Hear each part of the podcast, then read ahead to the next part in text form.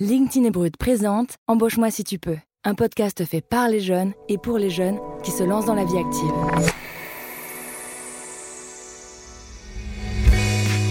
Parce que la crise sanitaire a tout chamboulé pour eux, on a voulu leur donner la parole. Dans chaque épisode, j'invite autour de la table trois jeunes de 18 à 26 ans pour échanger avec un expert sur une thématique précise. Et ensemble, ils trouveront des solutions pour mieux avancer et commencer leur vie professionnelle. Je m'appelle Sandrine Chauvin. Bienvenue dans Embauche-moi si tu peux. Aujourd'hui, votre première préoccupation, c'est l'emploi. Il faut bien se rendre compte au bout d'un moment que quand on a un ou deux ans d'expérience derrière soi, c'est pas un stage qu'on recherche. Comment trouver un emploi sans diplôme? Honnêtement, hôtel, café, restaurant, je traverse la rue, je vous en trouve, ils veulent simplement des gens qui sont prêts à travailler. 2021, c'est vraiment pas le tapis rouge pour les jeunes. Cela ne marche pas toujours du premier coup, mais ne vous découragez pas. Dans ce cinquième épisode, nous allons décortiquer un autre diktat plus insidieux auquel de nombreux jeunes sont confrontés. Pour trouver du travail, il faudrait rentrer dans un moule, se fondre dans la masse. Il n'y aurait pas de place pour les profils dits différents. Autrement dit, pour des personnes non blanches, n'ayant pas fait de grandes écoles, n'étant pas forcément hétérosexuelles, ou encore pour les personnes en situation de handicap. Si vous avez envie de réagir sur les réseaux sociaux, c'est très simple, je vous invite à utiliser le hashtag EMSTP. Alors, quelle est la réalité des discriminations à l'embauche aujourd'hui en France? Comment se faire sa place dans un milieu qui ne nous correspond en rien? Et surtout, comment favoriser concrètement la diversité au travail? C'est à toutes ces questions que l'on répondra lors de cette table ronde en compagnie de trois jeunes.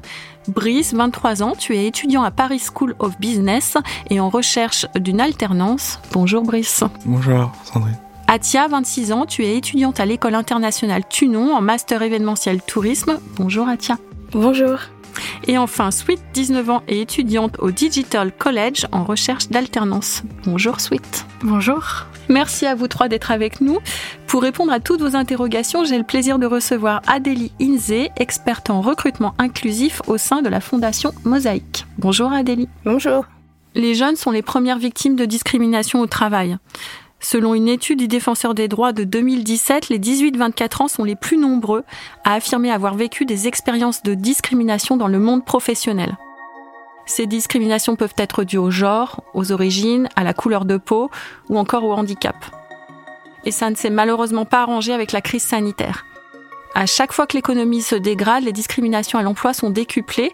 C'est ce que le sociologue Jean-François Amadieu nous explique dans un récent article du Monde. Alors, première question à vous, Adélie Inze, avez-vous observé plus de discrimination à l'embauche ces deux dernières années?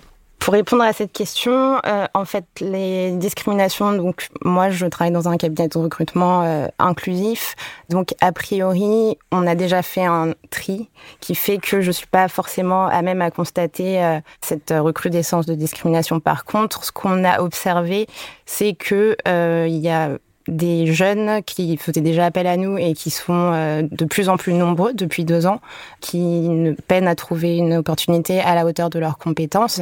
Et il y a aussi un sentiment d'urgence qu'on ressentait pas du tout avant et on a dû forcément adapter notre posture. On parle de combien de personnes? Il y a plusieurs centaines de jeunes qui nous contactent euh, tous les mois. Ah oui, quand même. Et quel type de profils ont le plus de, difficultés justement à trouver un emploi? Alors ça va dépendre des secteurs. Il y a des secteurs dits euh, masculins où effectivement en étant une femme, on va avoir plus de mal euh, à intégrer ces secteurs-là. Il y a aussi une question de localisation qui revient souvent. En fonction de l'adresse et du lieu de travail, bah voilà, certains recruteurs euh, sont un peu inquiets par rapport à, l'adresse du candidat. Donc, bon, nous, on est là aussi pour faire de la pédagogie. Parce que c'est trop loin ou quelle est la raison? Oui, alors c'est ce qu'on nous dit. Après, euh, de d'expérience, on sait que quand on a une adresse dans un quartier prioritaire de la ville, par exemple, euh, ou d'une banlieue, on a quand même moins de chances d'accéder à un entretien. Mais voilà, nous, en tout cas, ce qui est euh, verbalisé, c'est que oui, c'est potentiellement trop loin, sans aller creuser le fait que le candidat soit à même de s'organiser pour être à l'heure tous les matins. Brice, Atia Sweet, est-ce que vous pensez avoir déjà été vous-même victime de discrimination à, à l'embauche, Atia? Côté discrimination, je l'ai pas directement ressenti. Mais par rapport euh, dans mes recherches euh, d'emploi, par exemple, ce que dit euh, Adélie, moi, j'ai dû changer d'adresse à un moment. J'ai pris, j'ai mis une adresse de ma copine qui habitait plus proche de Paris pour pouvoir avoir plus de chances de, de trouver. Brice, vous constatez la même chose? Euh, Moi, un peu quand même, je l'ai pas vraiment ressenti, mais euh, plusieurs fois dans mes recherches de stage, en fait, j'ai dû passer par euh, par des personnes que je connaissais, qui connaissaient d'autres personnes qui recherchaient des stagiaires, parce que quand je postulais tout simplement, bah, j'avais pas de retour. Il y avait, parfois, il y avait même pas de réponse, ou des fois, quand c'était des retours, bah, c'était négatif. Sweet, tu as subi des discriminations, euh, ou en tout cas du racisme même, on peut dire anti-asiatique, notamment durant tes études. Quelle forme ça prenait? Alors, euh, c'était surtout des euh, micro-agressions. On me faisait des remarques désagréables et des personnes faisaient des blagues sur mon ethnicité. Et par rapport à mes recherches d'emploi, j'ai commencé il y a trois mois, donc je ne peux pas savoir si c'est vraiment à cause du fait que je sois asiatique. D'accord. Et comment tu réagissais? Comment tu as trouvé une solution pour euh, bah, dépasser euh, ces, euh, ces, agressions? Souvent, je les ignorais. je ne pouvais rien faire de plus. Et est-ce que vous avez déjà subi des, des, remarques, par exemple, sur votre sexualité, votre manière d'être, votre apparence durant vos études, Brice, ou, ou au travail? Bah, moi, en fait, à vrai dire, quand on me voit, on pense pas que je suis euh, homosexuel, du coup. Euh, donc, en soi, j'ai jamais reçu de remarques euh, discriminantes par rapport à ça. Et les personnes à qui je le dis, en général, je les choisis, on va dire. Et du coup, bah, j'ai pas de problème à ce niveau-là. D'accord, donc être en situation de confiance, en gros. Oui, voilà, exact. Atia? Moi, c'était plus en milieu scolaire. par exemple, ma manière de prononcer certains mots où euh, d'autres personnes se permettaient de répéter après moi, de, de refaire euh, de la même manière. C'était plutôt gênant. D'accord, donc ça c'est plutôt dans le cadre des études et dans le cadre de l'emploi, il n'y a pas eu de situation concrète. Oui. Adélie, comment savoir si un, poste nous est refusé en raison euh, de nos origines, notre couleur de peau ou autre? C'est très compliqué à savoir, parce que heureusement, euh, ou pas, je ne sais pas, mais en tout cas, les euh, recruteurs euh, verbalisent très rarement quand même le refus sur ces critères-là, qui sont discriminants et prohibés par la loi.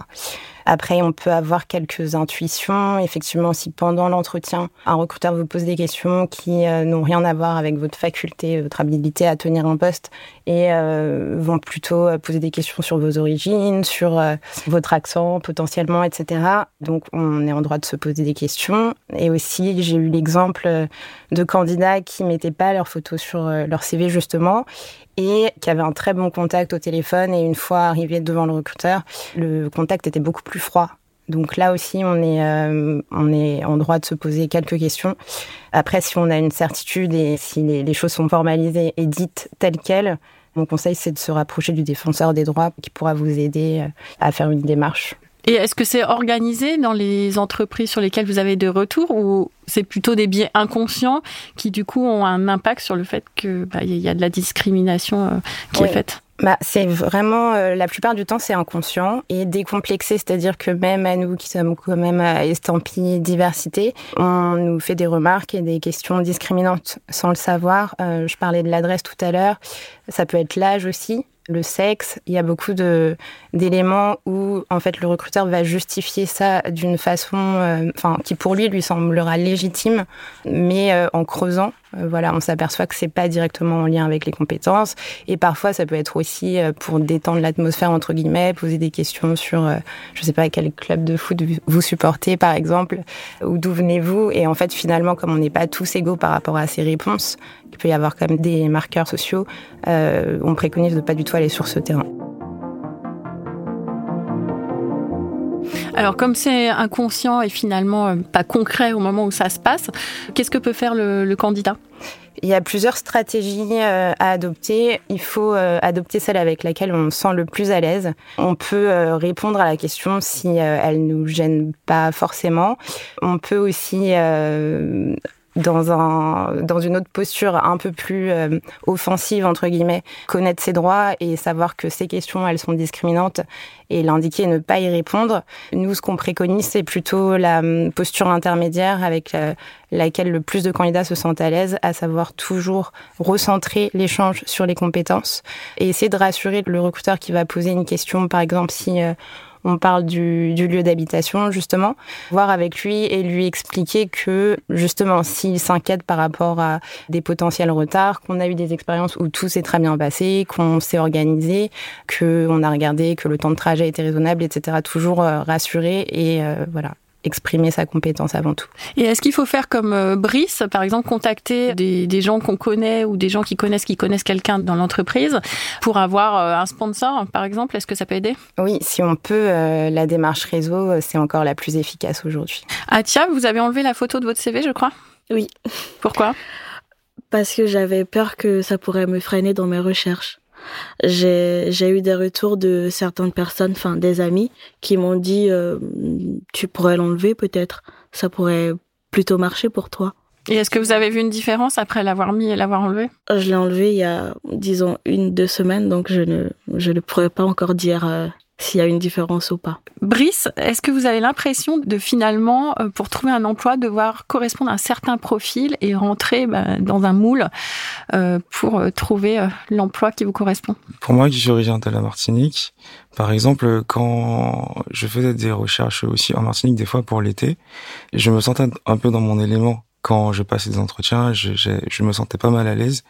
Alors que quand je suis ici, je ressens quand même une certaine pression différente quand même.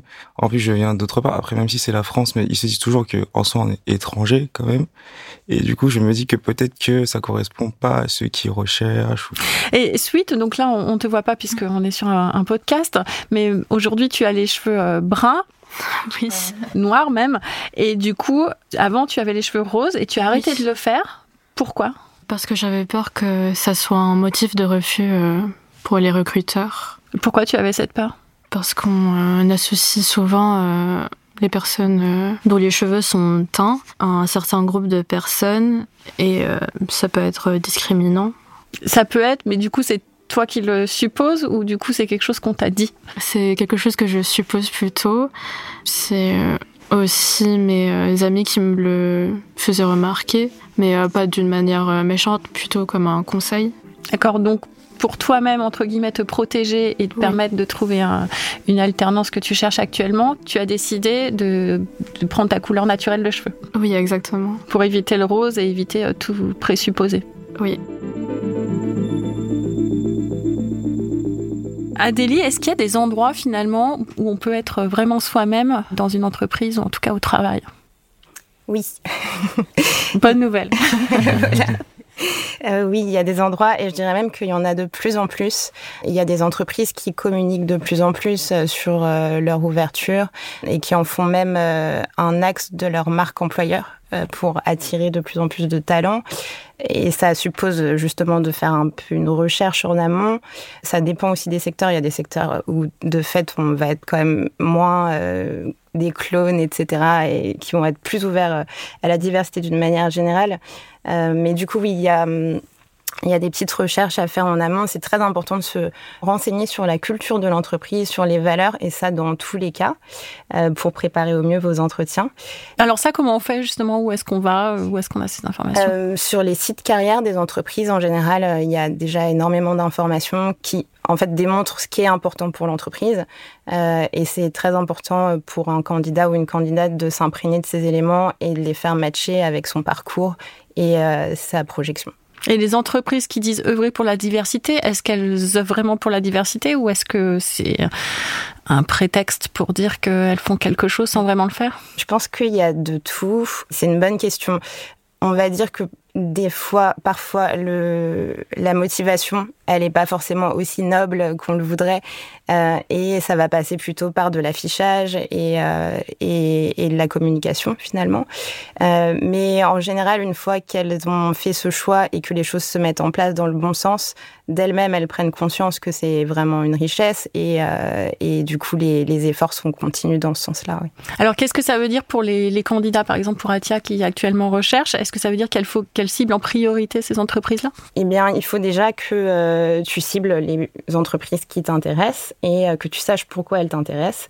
Et c'est pour ça que en faisant tes recherches, en voyant euh, les valeurs qui sont affichées et euh, les perspectives, naturellement, en fait, il faudrait que tu t'autorises à aller vers celles qui te conviennent pour bah, avoir le plus de chances de, pouvoir être toi-même, convaincre et, et t'épanouir aussi dans cette entreprise. Moi, je voulais poser une question par rapport à la lettre de motivation.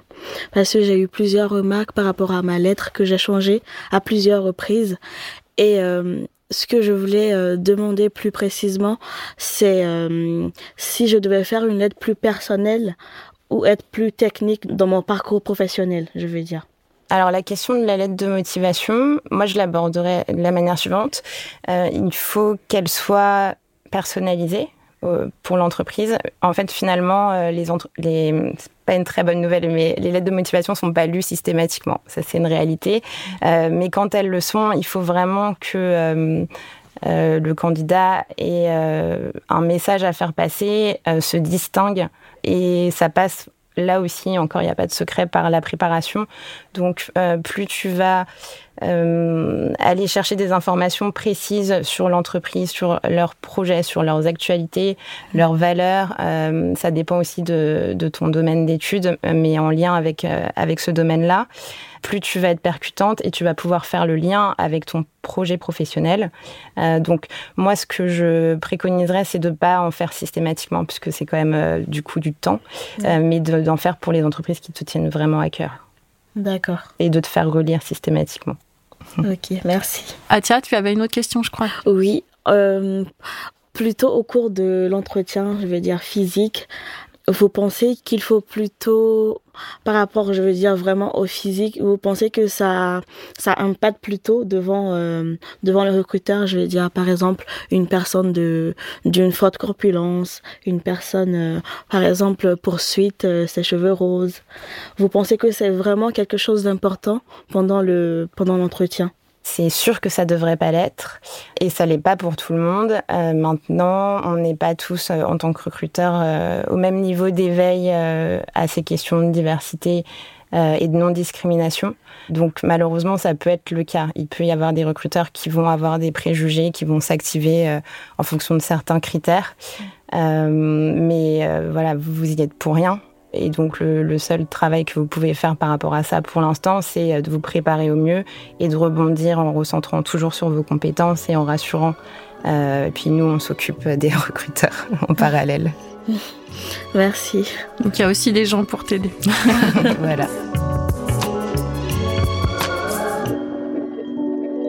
Sweet, tu es neuroatypique, c'est-à-dire, euh, arrête-moi si je me trompe, que tu as un fonctionnement cérébral qui diffère de la norme. Est-ce que cela t'a déjà affecté euh, au travail? Alors, euh, il y a quelques semaines, j'ai eu un entretien où euh, j'ai laissé ma panique prendre le dessus et j'ai complètement arrêté de parler, j'étais figée. Lorsque le, le, recruteur me posait des questions, je ne pouvais plus répondre, j'étais en train de bégayer, je perdais tous les mots. Du coup, ça m'a beaucoup euh, affecté euh, lors de cet entretien. Et même euh, lors de mon parcours scolaire, souvent quand on m'interrogeait à l'oral, juste je restais figée parce que j'étais très anxieuse. Est-ce que c'est une question qui t'a mis mal à l'aise ou qu'est-ce qui, qu'est-ce qui l'a déclenché Et du coup, comment tu peux travailler pour bah, que ça évite d'arriver? C'est pas vraiment la question en elle-même qui me dérangeait. lors de mes études, dans mon parcours euh, scolaire, euh, c'était le fait que le professeur m'interrogeait euh, devant toute la classe et ça me mettait une pression. J'avais l'impression d'être un peu humiliée par le professeur. Et j'essaie de travailler sur ça. par exemple, avant un entretien, j'essaie de faire des, des exercices respiratoires. Est-ce que tu as d'autres conseils à donner à des personnes qui nous écouteraient et qui auraient les mêmes problèmes? Il faut que vous trouviez quelque chose qui peut vous euh, conforter. Par exemple, moi, c'est euh, surtout la musique, aussi euh, parfois la SMR. Et ça peut, je sais que ça peut aider beaucoup de personnes. Brice, est-ce que tu as été confronté comme ça à un excès d'anxiété par un confort Et comment, comment tu fais pour, pour dépasser cette situation-là, notamment en entretien bah, Sachant qu'en plus, moi, je suis une personne extrêmement stressée dans la vie. Ce que j'essaie de faire aussi, c'est souvent j'écoute de la musique. Parce que comme ça, la musique, ça me détend énormément. Ou sinon, je prends une douche pendant longtemps. Et je me détends sous la douche chaude. Et et aussi euh, ça permet d'être plus détendu. Surtout que maintenant avec euh, la situation actuelle, les entretiens c'est en visio en général, donc juste avant l'entretien, je prends une douche pour me détendre bien chaude et comme ça après je suis un peu plus détendu euh, pendant l'entretien. D'accord. Et est-ce qu'il y a des choses que tu fais en amont, par exemple bien te préparer, te renseigner sur les entreprises comme recommandé oui, à Delhi, etc. Exactement. Avoir quelques notes de prête? Oui, je vais sur les sites, je prépare des questions à poser aux recruteurs et enfin je vois un peu enfin quelles sont les motivations de l'entreprise en soi pour voir euh, si ça me correspond déjà. Et après, ça me permet d'avoir un dialogue plus fluide avec euh, les recruteurs. Adélie, on a l'impression que c'est quand même un point commun euh, que toutes ces thématiques autour de la discrimination, ça crée aussi un manque de confiance en soi, qui crée de l'anxiété et qui du coup bah, crée un handicap supplémentaire durant les entretiens en visio ou, en présentiel. comment est-ce que vous accompagnez les jeunes? Quels conseils vous leur donnez pour bah, essayer de dépasser tout ça? Oui, c'est vrai que c'est un cercle vicieux qui s'opère euh, et, que forcément quand on est rejeté ou qu'on se sent rejeté euh, sur des éléments dont on n'a aucunement prise, euh, la confiance en soi peut en prendre un coup. Donc effectivement, se préparer à des questions qui seraient discriminantes, c'est toujours une bonne chose. Nous, on accompagne les jeunes, en fait, dans toutes les étapes de leur stratégie de recherche. Donc on, apprend déjà, on les coach pour qu'ils euh, ils apprennent à structurer leur stratégie de recherche pour que ils prennent conscience de leur potentiel, de leurs valeurs. Ça c'est hyper important. Il faut vraiment pas douter. C'est le système qui est défaillant. Vous, vous avez vraiment tout pour vous. Il faut déjà prendre conscience de ça. C'est un travail. Et ensuite tout ce qui va être la valorisation de son potentiel. Ça peut passer par des tests euh, de personnalité, de motivation qui offrent euh, justement des verbatims, qui offrent voilà des, des éléments de valorisation euh, dont on va pouvoir se resservir en entretien. Dont on n'a pas forcément conscience, mais qui du coup permettent d'avoir des, des, des, points concrets. Oui, tout à fait. Et ça, c'est fait via la fondation ou c'est les candidats qui, le, qui sont proactifs et le On a une plateforme de mise en relation qui s'appelle diversifiervostalents.com qui est gratuite et accessible aussi bien aux candidats et aux recruteurs et lorsque vous vous inscrivez en tant que candidat, vous pouvez passer justement ces tests Assess First. On a un partenariat et euh, vous avez une synthèse qui reprend en fait les éléments forts de euh, votre potentiel professionnel et ça peut être déjà un, très bon moyen de, se valoriser. Et on travaille énormément sur la démarche réseau aussi. Euh, c'est un sujet pour les candidats qui viennent pas forcément de grandes écoles, qui n'ont pas forcément développé tous ces réflexes. Mais aujourd'hui, on sait que c'est le nerf de la guerre, donc point par point, on, accompagne les candidats euh, à pitcher leur projet de façon euh, hyper percutante. Donc comme un entrepreneur finalement. Voilà, trois minutes dans l'ascenseur. D'accord. Et Brice a finalement la bonne démarche en essayant de, contacter des gens qu'il pourrait connaître dans son réseau, qui pourraient finalement le soutenir euh, pour une candidature, c'est ça? Complètement. J'avais une autre question, c'était pour revenir un peu sur être soi-même. Euh, en entreprise, euh, je me posais une question et je me disais que si par exemple je suis dans un team building ou euh, quelque chose comme ça et que une personne peut-être pas mais me demande mon orientation sexuelle, je sais pas si je dois lui répondre enfin ce que je suis vraiment ou pas pour enfin pour des raisons enfin que tout le monde connaît je pense. Et du coup enfin je voulais savoir ce que tu en penses dessus. Alors là c'est vraiment une question personnelle. C'est chacun comme euh, il le sent, peut euh, ou non se, se définir entièrement tel qu'il est. Euh, bon, après, on sait que dans le cadre professionnel, tous les échanges informels euh, vont toucher à la vie privée, forcément, aux compagnons, euh, etc. Et que ça peut être facteur d'isolement, de se cacher, entre guillemets. Donc là, c'est vraiment à toi qu'appartient la décision, en fonction aussi de, j'imagine, si tu es dans un environnement safe ou pas. Mais par rapport à, à cette thématique et à toutes les autres, d'ailleurs aussi la neuroatypie, etc., moi, ce que je peux vous conseiller, c'est de vous rapprocher d'associations. il y a des associations de terrain sur à peu près toutes les thématiques euh, possibles, qui font un boulot incroyable et qui, elles, sont en plus en lien avec euh, des entreprises qu'elles ont déjà sensibilisées. Euh, et donc, elles ont préparé le terrain. Donc, ça peut être aussi un bon moyen de rejoindre des entreprises qui vous accepteront tel que vous êtes. Tu peux aussi t'informer sur la, la, culture de l'entreprise par rapport à ça. Des fois, il y a même des groupes internes pour échanger sur ces sujets-là et tu te sens tu sentiras par toi-même euh, si tu peux en parler ou pas. Ok, merci. Le temps euh, passe très vite, on arrive déjà bientôt à la fin de ce cinquième épisode. Pour conclure chaque épisode, nous faisons réagir nos invités aux questionnements d'autres jeunes à travers ce qu'on a appelé le courrier LinkedIn. Oui, oui, vous avez bien entendu, le courrier LinkedIn, ça existe. On écoute les anecdotes, remarques ou questions que nous ont envoyées les jeunes diplômés sur LinkedIn.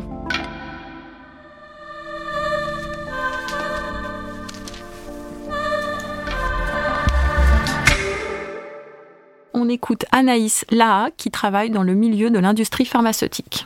Les processus de recrutement d'aujourd'hui sont très différents de ceux d'hier. Et avec une société qui se diversifie, le milieu de l'entreprise doit naturellement suivre ces évolutions. Mon avis, c'est que la compétence doit être le facteur de sélection et qu'il en va de l'intelligence stratégique de l'entreprise de mettre en place les process qui le permettent. Mais au-delà du problème d'éthique que pose ce alarmant de discrimination à l'embauche, je pense que beaucoup d'entreprises passent à côté de personnes qui peuvent apporter énormément à celle-ci à cause de mentalités qui peinent à changer. Et je finirai par dire qu'une bonne politique de recrutement ne sert à rien si les bonnes personnes ne sont pas là pour l'appliquer. Et, et, toute la difficulté d'aujourd'hui, c'est de trouver des personnes qui partagent ces valeurs au sein d'une même entreprise. Car l'effet domino, il existe dans les deux sens. Adélie, est-ce qu'on peut parler d'un cercle vertueux concernant la diversité en entreprise? Oui, on peut en parler. D'ailleurs, il y a des études qui l'ont prouvé. Je pense à une étude de loi de 2019 qui démontre que 60% des entreprises qui ont une vraie politique diversité ont euh, plus de chances d'être euh, à la fois plus compétitives, plus performantes. Et ça s'explique finalement assez simplement. Quand on a une politique diversité d'ouverture, on va attirer euh, plus de talents. On va former des équipes qui seront plus diverses, qui auront des points de vue et des visions différentes. Et ça, pour l'innovation et la créativité, c'est quelque chose de fabuleux. Et ça va aussi toucher ben, globalement tous les tous les salariés qui ont envie en fait euh, pour qui le projet social de l'entreprise est important. Je pense aux jeunes notamment pour qui cette question elle est euh, de plus en plus importante vraiment le, sens et, le projet social. Et en plus euh, d'un point de vue financier ben on va forcément attirer plus de marchés, attirer plus de clients qui se reconnaîtront aussi dans cette entreprise. Donc voilà, on a vraiment tout à gagner à adopter une politique diversité et à mesurer ses effets. Alors qu'est-ce qui coince puisque c'est un cercle vertueux? Pourquoi pourquoi ne le ferait-elle pas? C'est une bonne question. en fait, euh, bon bah je pense qu'il y a une historique, un systémique et euh, aujourd'hui la diversité c'est encore euh, synonyme de prise de risque pour certains recruteurs. On va beaucoup plus facilement vers ce qu'on connaît déjà, vers bah, des personnes qui ont fait la même école que nous, etc. Ça rassure. Et euh, on en parlait au tout début, le fait qu'on était dans une situation de crise, c'est quelque chose qui malheureusement va venir euh, cristalliser, renforcer tous ces mécanismes en fait euh, de biais inconscients, de stéréotypes, de préjugés. On sait que quand on est sous pression, quand on a le sentiment de ne pas avoir le droit à l'erreur, on a vraiment euh, euh, le cerveau a besoin d'aller au plus vite et là du coup il y a un travail à faire pour euh, bah, déconstruire ça et travailler pour que ça implique pas, ça induise pas nos décisions. Et maintenant le témoignage de Lydia Adjazi, étudiante en management des arts et des industries créatives. En fait, c'est un problème sociétal qui est bien complexe en France. Moi, j'en ai été témoin par rapport à l'apparence physique et à l'origine ethnique plusieurs fois, par exemple. Enfin, ça, c'est une réalité. Je trouve qu'on continue aussi à beaucoup marginaliser les banlieues, en tout cas pour ce que je sais de l'île de France. Et ça, ça rend l'accès à l'emploi beaucoup plus difficile pour les jeunes. Mais cela dit, aujourd'hui, les jeunes entreprises euh, s'ouvrent de plus en plus à la diversité. Je pense que la nouvelle génération va peut-être mettre fin à certaines discriminations. Adélie, on en a parlé au début de cet épisode. Il y a une vraie discrimination aussi à l'adresse, au-delà du nom, de la photo, euh, des, des, origines, etc. Comment réagir quand on est témoin concrètement d'actes de discrimination au travail? Alors, cette question, euh, elle implique déjà effectivement qu'on a tous une part de responsabilité à prendre par rapport à ça.